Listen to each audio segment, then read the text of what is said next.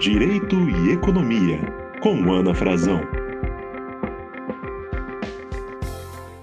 Olá, sejam bem-vindos ao Direito e Economia. Eu sou Ana Frazão, professora de Direito Civil, Comercial e Econômico da Universidade de Brasília, e hoje eu tenho a grande alegria de ter como convidado o Maurício Voivodic, que é engenheiro florestal, socioambientalista e diretor executivo do WWF Brasil. Maurício, muito obrigado por ter aceito o convite. É um grande prazer ter você aqui com a gente hoje. Eu que agradeço, Ana. Um prazer também participar do podcast.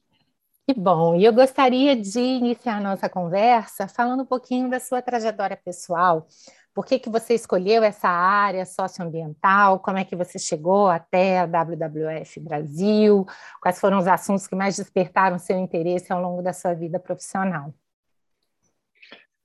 Olha, eu acho que teve dois momentos marcantes assim na minha vida que me, me trouxeram até aqui. Tá? Um foi antes da faculdade e a escolha para por fazer engenharia florestal veio de uma questão minha de me sentir bem e gostar de estar em contato com a natureza.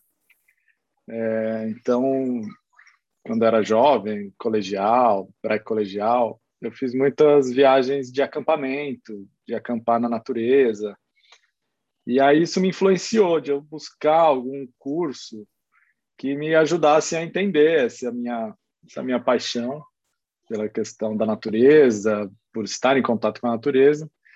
E a engenharia florestal apareceu como algo que também combinava com a minha com a minha meu gosto também por exatas, por nessa questão da engenharia. Então, fui fazer engenharia florestal. Isso já direcionou, me direcionou bastante nesse campo. E durante a engenharia florestal, é meio que assim, a gente tem duas escolhas, assim, grandes escolhas para fazer, né, na engenharia florestal. A primeira é, e é mais comum, é ir trabalhar com o setor de papel e celulose, florestas plantadas, né? E a segunda é trabalhar com outras coisas que inclui florestas nativas, Amazônia, conservação, sistemas agroflorestais, né? Então tem esses dois caminhos assim que os estudantes de engenharia florestal acabam tendo que, que optar durante o curso. E desde o início, até pela minha, pelo meu gosto pela área natural, eu me interessei muito por Amazônia. A Amazônia era para mim um mundo inexplorado que eu não conhecia, mas que me interessava muito. E eu me dediquei muito durante a faculdade para estudar as questões da Amazônia, dinâmica de floresta, de manejo florestal, de utilizar sustentavelmente. Então, isso acho que pautou um pouco a minha questão de ser um ambientalista. Hoje, eu me considero assim, é, não purista, vamos dizer. Né? Então, as primeiras gerações ambientalistas no Brasil tinham um papel muito de de pautar a agenda a partir de mostrar a importância da natureza, da preservação por si só, né? É, totalmente desvinculada do uso de, de ações antrópicas e coisas assim. Eu me coloco já num grupo que vê a conservação da natureza e a preservação como algo fundamental, urgente, mas que a gente só consegue alcançar por meio de um bom relacionamento entre sociedade e natureza. E isso é. inclui o uso, inclui a interação, né? Então, isso veio muito dessa minha formação de estudar a Amazônia a partir de uma ótica de como melhor utilizá-la para que esse uso seja também uma ferramenta de conservação. E aí, depois da faculdade, eu fiquei 17 anos numa organização que até hoje eu tenho muito carinho, que é o Imaflora, eu estudei engenharia florestal em Piracicaba, no estado de São Paulo, na Exalc, e uma Flora sede é em Piracicaba, então fiquei 17 anos numa Flora. Foi a minha escola profissional, por assim dizer. E depois de ter cumprido todo um ciclo no Imaflora, eu entrei no WWF Brasil já nessa posição de diretor executivo a convite do, do conselho do WWF Brasil. Que legal, Maurício. E, estou ouvindo falar até sobre essa abordagem da Amazônia, eu já acho que a gente tem um gancho aqui para a próxima questão que eu queria te colocar, que é exatamente esse suposto trade-off entre proteção ambiental e desenvolvimento econômico que tem sido muito reforçada em vários discursos hoje no Brasil. Por outro lado, a gente já vê hoje não só a literatura, mas muitas pesquisas mostrando que esse pensamento está superado, que proteção ambiental hoje pode, deve ser vista como parte do desenvolvimento econômico. Queria muito te ouvir um pouco sobre essa questão.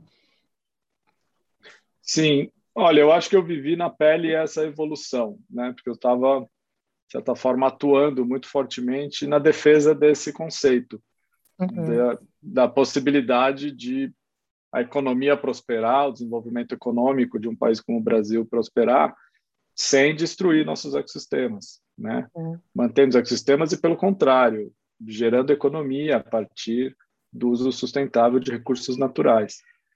No início, lá dos anos 2000, início dos anos 2000, é, isso era uma conversa meio de, de maluco, assim, não, não, não, não pegava, a gente tinha que se esforçar muito para explicar esse conceito.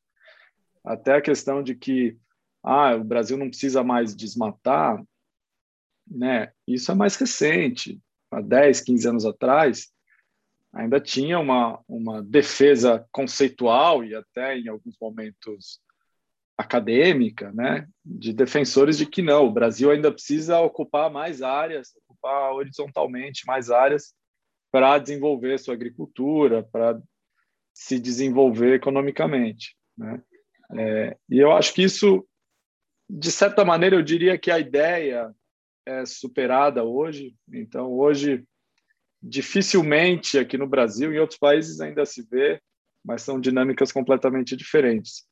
Mas dificilmente no Brasil a gente vê alguém fazendo uma defesa pública da necessidade de mais desmatamento, por exemplo, né? É, é mesmo ministros da agricultura que não atuaram em prol da sustentabilidade não fazem defesa pública de que é necessário o avanço do desmatamento, né? Então acho que já está muito claro para um país como o Brasil que a nossa rota de desenvolvimento ela não necessita e, e se prejudica, na verdade, de depreciar os recursos naturais ou destruir ecossistemas, né? É, então, eu acho que o que está ficando cada vez mais claro, até pela emergência e pelo estágio de degradação que a gente alcançou, que a continuidade dessa degradação é geradora de problemas muito graves para a economia e para a sociedade como um todo, ou para a produção agrícola, inclusive. Então, impactar cursos d'água, e isso, esses cursos d'água secar, e não ter mais disponibilidade para irrigação, e a continuidade do desmatamento, diminuir as chuvas no centro-oeste, e a degradação e o desmatamento ser um potencial gerador de novas pandemias tudo isso hoje a ciência mostra com bastante clareza, é, e ao mesmo tempo, de um outro lado, numa outra perspectiva, a expansão ou a, a, o avanço da produção agropecuária brasileira, hoje está muito claro que se dá, e é muito mais benéfico para o setor, que se dê a partir do ganho de produtividade e não da expansão horizontal de áreas. Né? Então, o ganho de produtividade é ótimo negócio para o produtor. Né? É, não precisa de grandes tecnologias, Embrapa, instituições de pesquisa já têm as tecnologias necessárias. Então, realmente, assim, a expansão da agropecuária hoje no Brasil, ela se dá em grande medida, em grande medida, pelo aumento da produtividade, né? Então, acho que está cada vez mais claro que o Brasil tanto não precisa continuar destruindo a natureza para o seu desenvolvimento econômico, quanto se continuar destruindo a natureza vai ter problemas sérios em escala local, nacional e até internacional. A gente tem visto esses debates de quanto outros países criticam o Brasil por sua postura na área ambiental. E acho que toda essa questão das mudanças climáticas, Ana, é, que é a maior transformação, acho, da nossa história recente que a gente vai observar em nível né, no, no, planeta como um todo, né?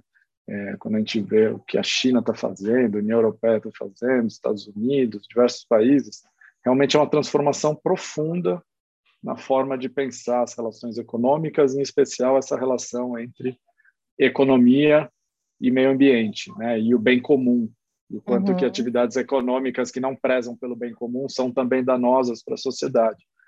Então, acho que isso está mostrando que é melhor enfrentar e encontrar oportunidades econômicas da proteção da natureza e de reduzir as emissões do que ficar resistindo e enxergar essas questões só como custo. E aí toda a questão de energias renováveis, empregos verdes, pacote de infraestrutura nos Estados Unidos, trilionário, verde, sustentável, quer dizer, tudo isso mostra que se, se as economias e os tomadores de decisão enxergarem essa transição como algo dado e se anteciparem e encontrar oportunidades, isso é muito melhor caminho do que ficar resistindo a essa mudança. Né? É. Então, acho que esse que é o ponto de virada na percepção. Ainda tem muita gente que discorda de mim nesse aspecto, mas acho que os fatos estão aí para a gente observar o que está acontecendo na sociedade no Brasil, mas também nos diversos países, né, no mundo todo, eu diria. E, e, você que é um grande especialista em, Amazônia, você deve saber melhor do que ninguém o potencial que existe a ser explorado, mesmo sob esse viés da sustentabilidade, né, Maurício? Ou seja, é possível fazer muito mais do que a gente faz hoje e preservando o meio ambiente, não é? Sem dúvida. Acho que a Amazônia, Amazônia, mas também Cerrado, acho que como um todo, assim, os ecossistemas brasileiros são uma tremenda vantagem competitiva para o Brasil e para a economia brasileira. A gente tem no Brasil, nesses ecossistemas, algo que não existe no mundo todo, que é essa biodiversidade ou serviços ambientais prestados por esses ecossistemas. Né? A gente não aproveitar isso e destruir isso é estar tá jogando na lata de lixo nossa maior vantagem é, competitiva em relação aos outros países, né? Nossa maior, uhum. nosso maior diferencial então, eu costumo dizer o seguinte: se há um tempo atrás é, o uso de recursos naturais começou com o quê? Com madeira, com coisas grandes que requerem muito, muito, muita energia, muito impacto no meio ambiente, né? É, numa época que não se pensava nunca em, por exemplo, é, fazer o sequenciamento genético de uma planta ou do ser humano, né? Uhum quando eu comecei a trabalhar, essa coisa de sequenciamento do genoma começou a ser utilizado. Demorava, assim, algo em torno de duas, três semanas para fazer os primeiros sequenciamentos genômicos com a capacidade intelectual e tecnológica que se dispunha na, naquela época. Hoje é possível fazer o sequenciamento genômico em segundos. Agora, o que, que é, o que, que significa o potencial de uso da biodiversidade em um mundo que consegue sequenciar o genoma humano em segundos.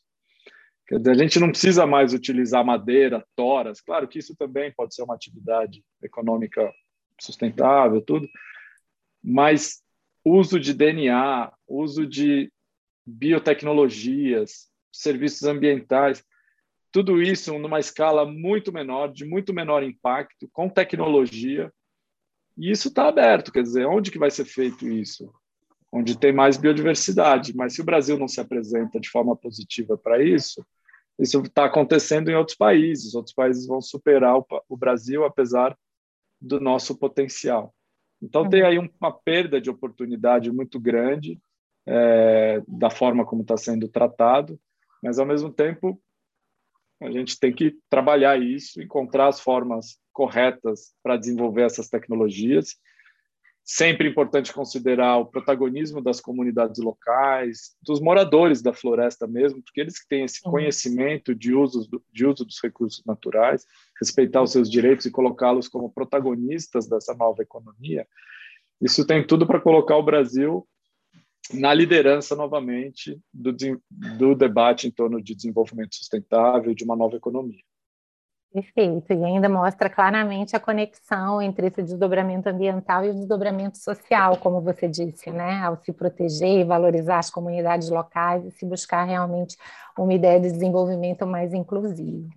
Agora, Maurício, como é que você está vendo o cenário internacional? Porque, como você disse, né, hoje nós estamos às vésperas da COP26, muito se tem falado sobre esse esforço quase que conjunto de tantos e tantos países, há muitas discussões, saber se é mais um discurso, se são metas efetivas, principalmente a questão do curto prazo.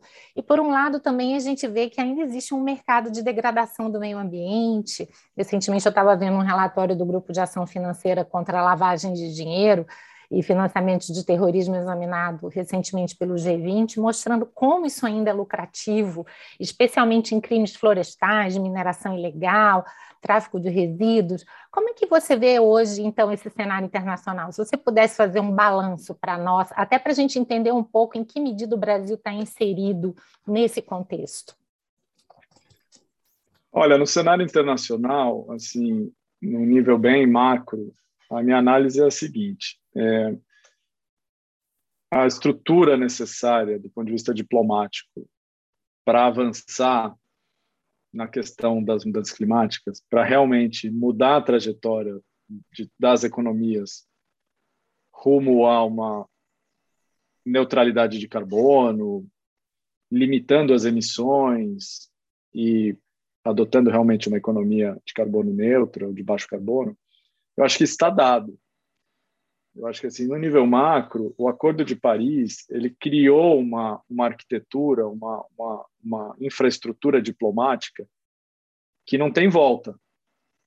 A gente pode até se frustrar, porque a gente sempre tem aquela expectativa mais alta de que ah, esse ano os países vão assumir os compromissos e a ambição necessária para ficarmos dentro de um grau e meio do Acordo de Paris, ou a gente está sempre preocupado com a urgência, porque realmente a janela de oportunidades está se fechando. Tudo isso é angustiante e às vezes a gente fica frustrado em não ver essas coisas acontecendo. Mas o fato é que a estrutura, a engenharia do Acordo de Paris faz com que os países sempre subam o nível das suas ambições e nunca re possam retroceder. Claro que tem riscos políticos, países podem abandonar o Acordo de Paris, mas a gente viu os Estados Unidos sair e voltar. Então, assim, uhum. acho que está posto aqui, não tem mais volta. Então, isso está dado, cada ano vai se aumentar a ambição. Quando um país sobe a ambição, o outro não quer ficar atrás, vai subir também. Então, acho que isso, assim, a gente pode até nos detalhes dessa COP que começa no domingo, encontrar pontos que a gente esperava que fosse melhor, pode ser que não seja satisfatória os resultados da COP, ou pode ser que seja. Mas, assim, isso é num nível menor. No nível maior, esse caminho está traçado e não tem mais volta. Eu espero que o mesmo aconteça na Convenção da Biodiversidade, que se espera também criar uma engenharia, uma engenharia diplomática parecida, que os países tenham metas para chegar em 2030 que eles chamam natureza positiva, né? que é não ter mais perda de ecossistemas e começar, portanto, restaurar ecossistemas. A COP de Biodiversidade começou de forma online ou híbrida há duas semanas atrás, na China, a China sendo a protagonista dessa COP, o que é algo extremamente relevante, mas ela vai ser concluída e as principais decisões vão acontecer em março do ano que vem, também na China, de forma presencial, e aí sim esse arranjo de metas nacionais para se eliminar a destruição de ecossistemas e a perda de biodiversidade e passar a restaurar, eu espero que, que seja decidido lá. Isso coloca o mundo no campo internacional na rota para as duas questões mais essenciais da nossa geração, que é combater as mudanças climáticas e combater a perda de biodiversidade. Então, assim, eu enxergo essas, essas arranjos é, diplomáticos internacionais como a maior transformação, como eu já disse, que a gente já observou assim na história recente nessa relação entre sociedade, economia e meio ambiente. E está posto. Alguns países continuam resistindo? Sim. O Brasil nunca foi desse grupo que resistia a essas decisões, porque tem muito a se beneficiar em função da sua vantagem competitiva nesse governo atual, o Brasil está no grupo dos que estão resistindo a essas mudanças, a esse caminho. Né? Então, infelizmente, o Brasil não está bem colocado uh, para esse debate. Ainda tem grandes questões a serem resolvidas? Tem. Eliminação de combustíveis fósseis? Tem. Ainda tem um lobby muito forte de combustíveis fósseis, subsídios trilionários no mundo todo para combustíveis fósseis. Isso precisa ser superado o mais rápido possível. É uma grande lacuna aí nas discussões da COP. Mas eu acho que vai ser. Se não for nessa, vai ser na próxima. Quer dizer, o caminho está posto, não tem mais volta, e as grandes empresas de combustíveis fósseis já perceberam isso, os investidores também. Então, realmente, agora é uma questão de conseguir ir dando passos concretos na direção da implementação plena do Acordo de Paris e realmente os países assumirem cada vez mais suas responsabilidades e a sociedade, os atores da sociedade, setor privado, investidores, principalmente as grandes corporações, também assumir suas responsabilidades, adotar metas ambiciosas, robustas, críveis, para realmente a gente conseguir avançar nesse caminho. Mas eu acho que ele está posto e não tem mais volta. Bom, eu posso então até é, é, concluir que a sua postura é otimista sobre isso, Maurício, pelo menos assim no âmbito global? Olha, não dá para ser muito otimista, porque realmente a janela de oportunidades do, de ficar em um grau e meio, ela está muito apertada. Então, assim, não dá para ser otimista. Eu acho que a gente não vai ficar em um grau e meio até o final do século. Eu acho que provavelmente vai dois graus de aquecimento global, um pouco mais, um pouco menos. E isso já é muito sério para a humanidade. Uhum. Então, isso vai causar impactos gigantescos, principalmente nas populações mais vulneráveis. Então, é, acho que não dá para ser muito otimista em relação a isso, mas que nós, a nossa geração, vai ver essa transição para uma economia neutra em carbono ou de muito baixo carbono e a substituição de combustíveis fósseis, eu acho que a gente vai ver. Eu acho que dá para ser otimista em relação a isso. E aí, voltando ah. na sua questão dos crimes ambientais, Ana, é, hoje a degradação do meio ambiente no Brasil se dá por atividades ilegais, em especial na Amazônia. Né, o desmatamento na Amazônia não tem nenhuma justificativa plausível econômica que realmente fala assim, ah, não, realmente essa taxa de desmatamento está gerando maior economia. Você pode até dizer que está prejudicando o meio ambiente, mas do ponto de vista econômico é positivo. Não é positivo em nada, a não ser para os bandidos. Quer dizer, é alimentada por atividades ilegais, principalmente de grilagem e de é, mineração ilegal de ouro, uhum. é, também madeira ilegal. Mas são atividades que não pagam imposto, que se apoiam em esquemas de corrupção, de fraude, de máfias. É. Então, assim, para o país, o que está acontecendo na Amazônia é a pior coisa possível. Combater isso é possível, requer vontade política, e infelizmente essa vontade política é que não existe no atual governo. Muito bom. Quer dizer, a gente não está nem propriamente diante daquele trade-off clássico entre desenvolvimento econômico e proteção. A gente conseguiu ficar no pior dos mundos, né, Maurício? nem Exatamente. proteção e nem desenvolvimento econômico. E, então, entrando agora nessa discussão Brasil, que eu acho que você tem uma grande experiência aqui para falar conosco sobre esse tema, por que, que às vezes é tão difícil, pelo menos parece, avançar nessa pauta ambiental. Eu achei muito interessante uma manifestação recente sua, dizendo que só menos que 2% dos produtores brasileiros estão envolvidos com desmatamento, mas, ao mesmo tempo, é, é, é, existe ainda uma certa cultura que se projeta também na bancada do Congresso para frear esse avanço ambiental, né? Eu já vi várias explicações para isso, vi que até muitas vezes, é, é, ao se frear a, a, a atuação do Estado para proteger o meio ambiente, o que se quer, na verdade, é frear de uma maneira geral a atuação do Estado, é tentar muitas vezes manter um projeto de Estado mínimo e tantas outras coisas.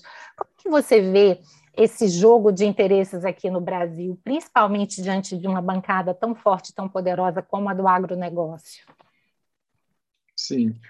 É, esses dados, eles, é, nessa afirmação que eu fiz, vem dos dados apresentados pela plataforma Map Biomas, uhum. em especial Map Biomas Alerta, que mostra onde está acontecendo o desmatamento, em qual tipo de propriedade rural, e quantifica quantas propriedades rurais estão envolvidas, e é essa fração minúscula se a gente comparar com toda a base de proprietários rurais Sim. no Brasil. Mas, mas o, estrago, o estrago é gigantesco, isso não significa que não seja. Quer dizer, o Brasil Sim. é o país, assim, disparado é o país que mais destrói ecossistemas naturais no mundo. Florestas tropicais, cerrado, não precisava nem colocar o cerrado, só a conta da Amazônia, já que já é gigante, Uhum. Já é mais do que qualquer outro país. A Indonésia já destruiu mais floresta por ano do que o Brasil. Hoje o Brasil destrói muito mais floresta do que a Indonésia. Se somar o cerrado na conta, aí o Brasil é o, o líder global e essa posição tão vergonhosa que a gente tem no nosso país, infelizmente, né? Em área de floresta destruída. Então, é, essa pequena fração de produtores causa um estrago realmente enorme. E, no fundo, não é nem tanto o produtor rural tentando achar sua, o seu ganha-pão, vamos dizer assim. Né? Ou, né? A gente, às vezes, tem aquela imagem de que o desmatamento é feito porque o produtor rural tem a sua uhum. propriedade, tem o direito de desmatar, e se ele não desmatar, ele não vai conduzir, conseguir produzir, e aí ele vai passar fome. Mas não é isso, não é disso que se trata o desmatamento. Uhum. Desmatamento se trata da expansão fundiária, de especulação fundiária, do ganho, é, muitas vezes ilícito, a partir da invasão de terras públicas. Né? É, o ganho, então, assim, não é que o produtor o produtor já está lá e tem o direito de desmatar. Uhum. Quem está desmatando é quem vai apostando que essa atividade vai continuar sendo lucrativa vai ocupando terras públicas na fronteira do desmatamento. Essas terras, em algum momento, passam por um processo de regularização, né? É, e aí essa terra é vendida, e aí sim o proprietário rural chega, muitas vezes numa área já desmatada. Então, essa é uma dinâmica do território que a gente sempre precisa qualificar bem. Não é o direito do proprietário rural em desmatar, na maior, em alguns casos sim, mas na maior quantidade dos casos, o desmatamento vem muito mais dessa especulação fundiária para ter ganho na invasão e depois venda de terras, ah, aí sim para o setor agrícola, para pasto, soja e por aí vai. É, agora, por que é tão difícil avançar? Na minha opinião, as forças dessa bancada ruralista elas se apoiam justamente nessas atividades ilegais. Então, é, as principais lideranças ah, da bancada ruralista no Congresso têm uma visão muito, na minha opinião, retrógrada em relação à questão ambiental. Muitas vezes usam o discurso de que é o direito do produtor rural de desmatar, mas quando a gente estuda e olha para para a história da formação política dessas lideranças, eles vêm de municípios e de estruturas políticas nesses municípios que se beneficiam muito da grilagem de terra, da invasão de terra pública, da atividade de madeira ilegal. Quer dizer, não é difícil afirmar que a campanha e a principal é, base política desses representantes né, no Congresso se apoia né, em recursos dessas atividades. Então, assim, é, eu estudei na Exalc, a maior parte dos meus amigos são agrônomos que fazem, né, ou fazendeiros, ou é, consultores da, da agropecuária brasileira, que não, nunca desmataram, não tem nenhum interesse em desmatar, acham que desmatamento é péssimo para o agronegócio brasileiro. Quando eu converso com eles, mas a, a bancada ruralista representa vocês? Não, não representa, mas por que então e aí tem um pouco essa questão de, ah, mas em alguns casos eles defendem nossos interesses, tal. Então, a gente, eu acho que a gente tem ali uma bancada ruralista que é, olha para o retrovisor e não para o futuro. E eu acho que a agropecuária moderna brasileira está querendo olhar para o futuro e não enxerga nessa bancada ruralista a representação necessária para isso, mas tampouco está devidamente organizada ou tem força política para substituir essas atuais representações do setor. Uhum. Então, eu até digo que é, um, é uma, é uma bancada, é interesses mais do setor rural do que do agronegócio. Apesar que o agronegócio tem também uma interface muito grande com essa bancada ruralista. Mas os principais interesses que estão ali representados são dos, dos latifundiários, dos realmente que se beneficiam dessa expansão é, fundiária, é, mercado de terras, esse tipo de uhum. coisa. Perfeito, Maurício. Outro artigo seu recente que eu também achei muito interessante, a começar pelo título, né, Mil Noites do Governo Bolsonaro, em que você se refere a esses mil dias, mas dizendo que eles foram tão sombrios, né, deixaram herança de desmonte e de destruição tão grande que seria mais correto nos referirmos a eles como mil noites. E você mostra várias frentes, e, e, e ao ler o artigo, realmente parece que o, o, resultado em termos ambientais, ele não foi simplesmente algo ocasional, mas parece que foi algo que decorre de uma estratégia realmente pensada para esse desmonte da proteção ambiental, ambiental estruturada em vários eixos, né? Então você menciona o eixo executivo, legislativo, a parte de comunicação e mídia. Eu queria muito que você pudesse falar um pouquinho sobre todas as inquietações que te levaram a escrever esse artigo, Maurício.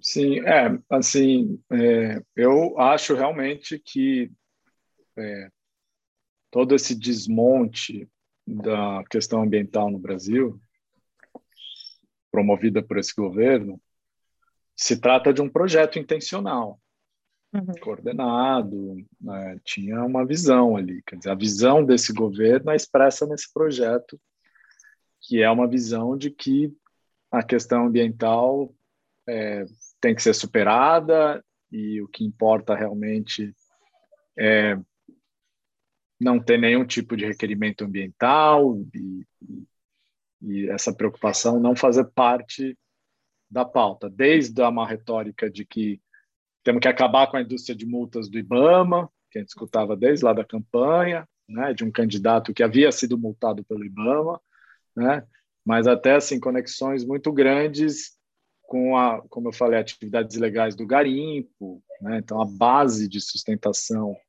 desse governo está muito relacionada a essas atividades também. Né? Então, eu acho que é um projeto intencional e a gente, eu coloquei nesse artigo esses três eixos, né? Para tentar organizar assim como que esse projeto se estrutura. É, no executivo é o que a gente observou, principalmente durante ali o então ministro Ricardo Salles, o período dele à frente do Ministério do Meio Ambiente, mas que essa estratégia de é, desmantelar a nossa capacidade de fiscalização ambiental. Isso foi feito de uma forma muito perversa, né? tanto cortando os orçamentos do IBAMA e do ICMBio, mas também fazendo mudanças do, dos quadros técnicos nos escritórios do IBAMA e do ICMBio, de forma a tirar completamente a capacidade desses escritórios de fazer atividades de fiscalização. Então a gente via assim, a, a equipe do IBAMA e do ICMBio tem uma capacidade muito grande, tem técnicos excelentes, que têm um histórico de inteligência realmente na fiscalização ambiental. E essas pessoas, por exemplo, o chefe de um escritório em Altamira, super especializado em combate à grilagem, madeira ilegal, foi retirado de lá e foi enviado para um escritório do IBAMA, sei lá, numa cidadezinha de Pernambuco. Estou né? dando um exemplo aqui para não trazer casos concretos que existiram. E no lugar dele foi colocado ou uma pessoa sem uma pessoa do quadro do IBAMA sem experiência nenhuma de Amazônia, ou na maior parte dos casos é, foi colocado indicação pessoas não técnicas e em geral policiais militares do Estado de São Paulo para fazer a chefia desses escritórios. Ou seja, nunca tinham pisado na Amazônia, não tinha experiência nenhuma no combate a atividades ilegais da Amazônia. Então, teve esse processo de acabar com a capacidade é, de fiscalização ambiental, teve também um processo no executivo de passar as medidas infralegais, né, toda a boiada que o Salles defendeu naquela famigerada reunião, reunião. ministerial que veio a público, né? Então isso e aí tem centenas delas que passaram acho que a mais simbólica, que foi mais para a imprensa, foi a, abrir mão da exigência de demonstração legal da madeira que é exportada. Uhum. Ou seja, chega a absurdos desse tamanho, né? É, e não se trata só do Ministério do Meio Ambiente. Acho que no Executivo teve também essas coisas de FUNAI no Ministério da Agricultura, é, toda a parte do Serviço Florestal Brasileiro ter ido para o Ministério da Agricultura e não ter capacidade de fazer toda a gestão dos cadastros ambientais rurais, do CAR. Então, acho que teve uma, uma concertação assim no Executivo de esforços para é, diminuir completamente a nossa capacidade de gestão ambiental pública no país.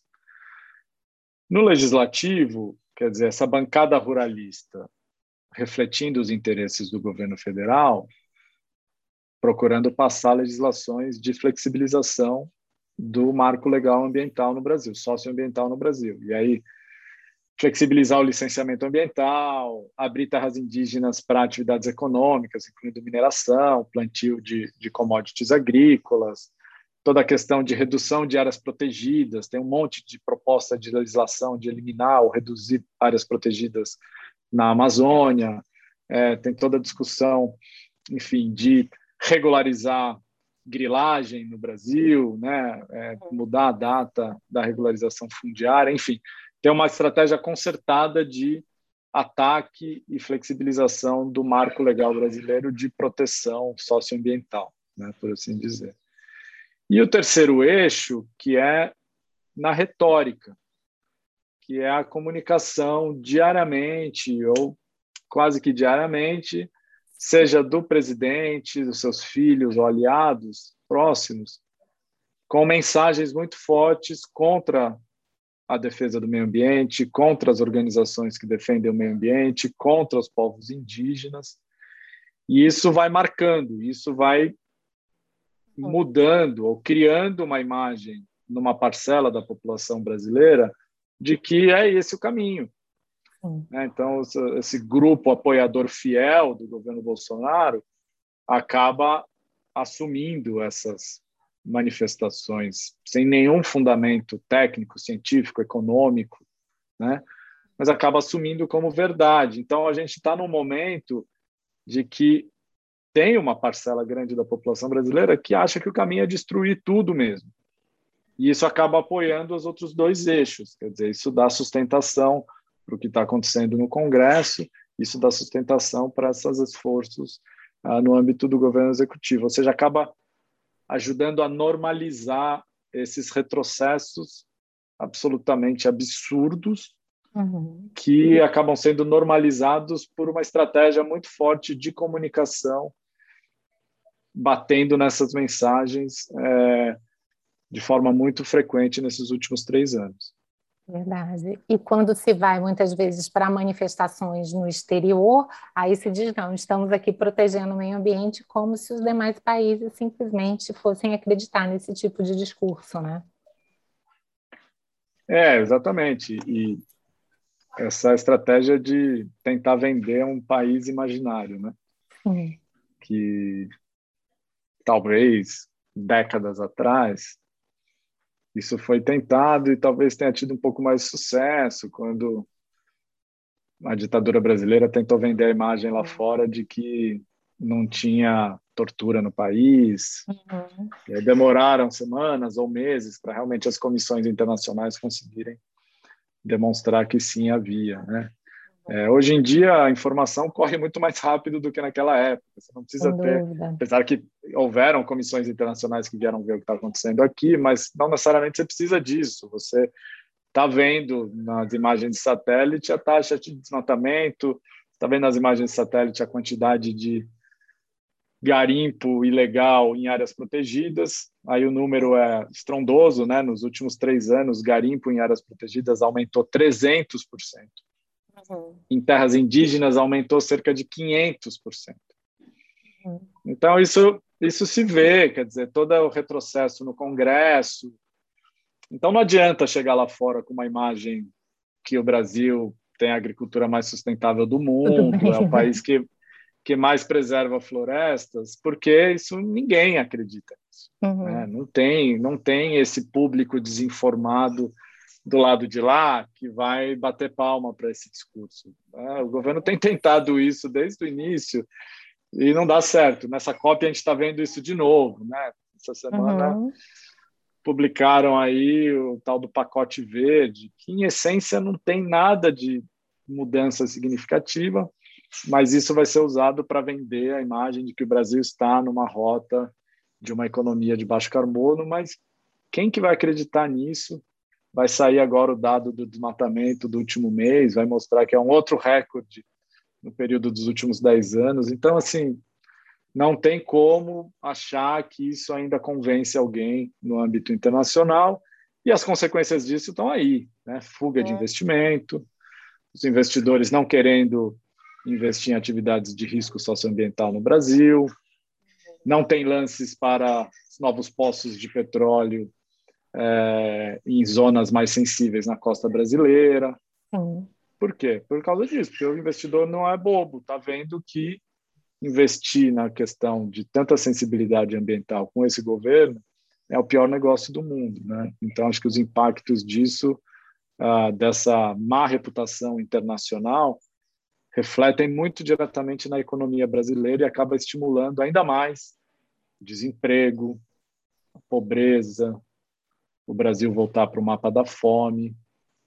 Não dá para desconectar essas coisas. Né? O Brasil não é um, um ambiente seguro, confiável de investimentos, e o trato da questão ambiental é uma das razões, claramente é uma das razões para isso. Bem, Maurício. E, e, falando em investimentos, como é que você vê a sua expectativa em relação a esses investimentos verdes? Né? Fica muito claro que eles não acontecem num vazio institucional, eles precisam de todo um ambiente que possibilite essa segurança, essa confiança por parte do investidor. Mas né, Atendendo, portanto, a essas expectativas, você vê nisso uma possibilidade realmente de expansão de proteção ambiental? Eu te faço essa pergunta porque você sabe muito bem que há toda uma discussão sobre em que medida isso é realmente marketing, os riscos de greenwashing. Como é que você veria essa questão? Olha, acho que primeiro a gente precisa localizar essa, essa discussão naquele contexto mais amplo que eu mencionei de que o caminho está posto uhum. né, um caminho de maior preservação do meio ambiente, seja pelo Acordo de Paris, seja pelos sinais que está se dando na Convenção da Biodiversidade, de haver também metas para isso, é, as empresas vão cada vez mais ter que fazer o disclosure, né, ou ter que reportar seus impactos, tanto de emissões quanto de perda de biodiversidade. Né? Isso, a economia já já está incorporando isso no dia a dia. É, esse é um processo emergente que ainda deixa, por ser emergente, ainda abre espaço para marketing, greenwashing, porque as estruturas para evitar isso ainda não estão todas postas ou, uhum. ou completamente definidas, mas estão se definindo. Então, eu diria assim, hoje, o que existe hoje já está fazendo uma grande diferença?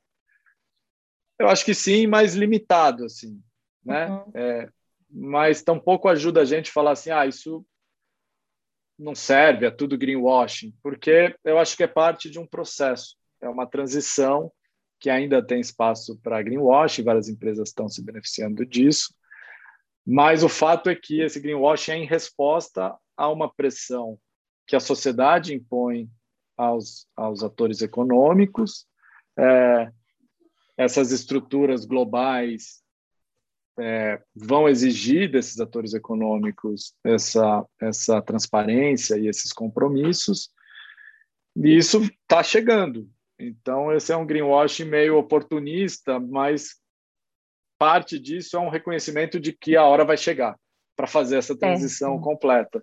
Então, acho que o momento de SG está tão em alta, principalmente por conta dessa clara evidência de que é um caminho sem volta para a gente chegar a isso realmente ser é, é, o grande diferencial do jogo, vamos dizer assim, ainda precisa de mais um tempo.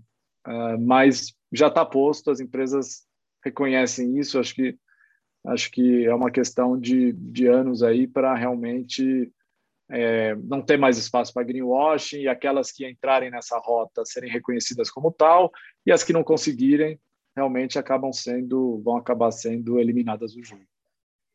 Maravilha, Maurício. Já encaminhando então para o final, eu sempre faço duas perguntas para os nossos convidados uma delas é sobre multidisciplinaridade, né? principalmente quando estamos falando do objeto específico aqui da entrevista. Como é que você vê isso? Como é que você vê essa relação entre economia, direito e áreas que se dedicam ao estudo ambiental? No seu discurso, aliás, você transita com muita facilidade né? sobre a questão ambiental, economia, questões jurídicas, desenho institucional, mas queria também te ouvir sobre isso. É absolutamente fundamental. Acho que tanto para um economista entender de mudanças climáticas e de questões ambientais e SG como um todo, uhum. quanto para os ambientalistas entender a relação intrínseca que a questão ambiental tem com a economia, com a dinâmica da sociedade como um todo, né? Então, é, é como eu falei, quando eu estudei engenharia florestal, isso não era muito claro. Já era um conceito que me cativou, mas não estava ainda posto de uma forma tão uh, tão explícita no debate público. Atualmente você vê grandes investidores se posicionando no Twitter com frases que poderiam estar no meu Twitter, no Twitter de um ambientalista. E você vê no meu discurso ou nas minhas postagens análises de questões econômicas, ou de outros ambientalistas também, análises econômicas e do impacto da questão ambiental na economia. Então, eu acho que isso tudo hoje é um reconhecimento de que a questão ambiental é parte integrante do jogo econômico no mundo e no Brasil. Então, não tem como fugir dessa, dessa interdisciplinaridade, dessa multidisciplinaridade, e acho que é absolutamente fundamental os atuais estudantes uh, nessas áreas uh, ficarem bastante antenados com isso. Que bom, Maurício. E uma última questão: se você pudesse dar uma dica, um conselho para os nossos estudantes, a gente tem muito estudante de direito, de economia, e às vezes eles têm aquela dúvida natural, né? Ou seja, se eu quiser me aprofundar por essa discussão mais ampla entre economia, desenvolvimento sustentável, meio ambiente, ou talvez até uma questão mais geral mesmo da sua carreira, enfim, seria, na verdade, uma oportunidade para você compartilhar um pouquinho da sua experiência com a gente. Olha, eu acho que uma das questões fundamentais para os profissionais de hoje, do futuro, é realmente é, uma flexibilidade e capacidade de mudança de acordo com mudanças no contexto. Né? Então, o mundo está mudando muito rapidamente. Qualquer pessoa que se apegar e tiver um apego muito grande a metodologias, a estruturas institucionais é, fixas, é, vão, fi vão, vão ficar ultrapassados no tempo. Né? Então, essa antena ligada para as mudanças que acontecem no mundo requer diversas habilidades. Você não pode ter um networking muito fechado, você precisa estar falando com diversos públicos, você precisa estar olhando o que está acontecendo tanto na esquina da sua casa como no, né, numa, numa grande empresa ou no setor financeiro. Então, acho que esse olhar é, atento, curioso para a diversidade de cenários, situações, é, é absolutamente fundamental para formar profissionais flexíveis e com capacidade de responder aos novos desafios, a novos riscos ou oportunidades que essas mudanças tão rápidas estão acontecendo no mundo vão ser colocadas à frente desses profissionais então, essa capacidade vai ser absolutamente fundamental, mas para conseguir ter essa capacidade, precisa ter um olhar amplo, um amplo espectro de olhares, um olhar para a diversidade, porque isso vai fazer grande diferença hoje e no futuro. Sem dúvida, e pegando até um ganchinho com o que você falou, profissionais que não se limitem a olhar pelo retrovisor, né? Que possam olhar além. Pois é, Maurício, Exatamente. olha, muito obrigada, foi um grande prazer, eu agradeço muito o seu tempo, foi realmente uma oportunidade muito boa de poder te ouvir e poder refletir sobre esses assuntos tão relevantes. Parabéns pelo seu trabalho, muito obrigada. Obrigado, imagina, Ana, super obrigado, ótima oportunidade. Conta comigo outras vezes, é um prazer falar com você e com todos os ouvintes do podcast. Muito obrigada. Você ouviu o podcast Direito e Economia com Ana Frazão. Produção e trabalhos técnicos José Janci Marques. Para maiores informações, acesse o site anafrazão.com.br e siga nas redes sociais.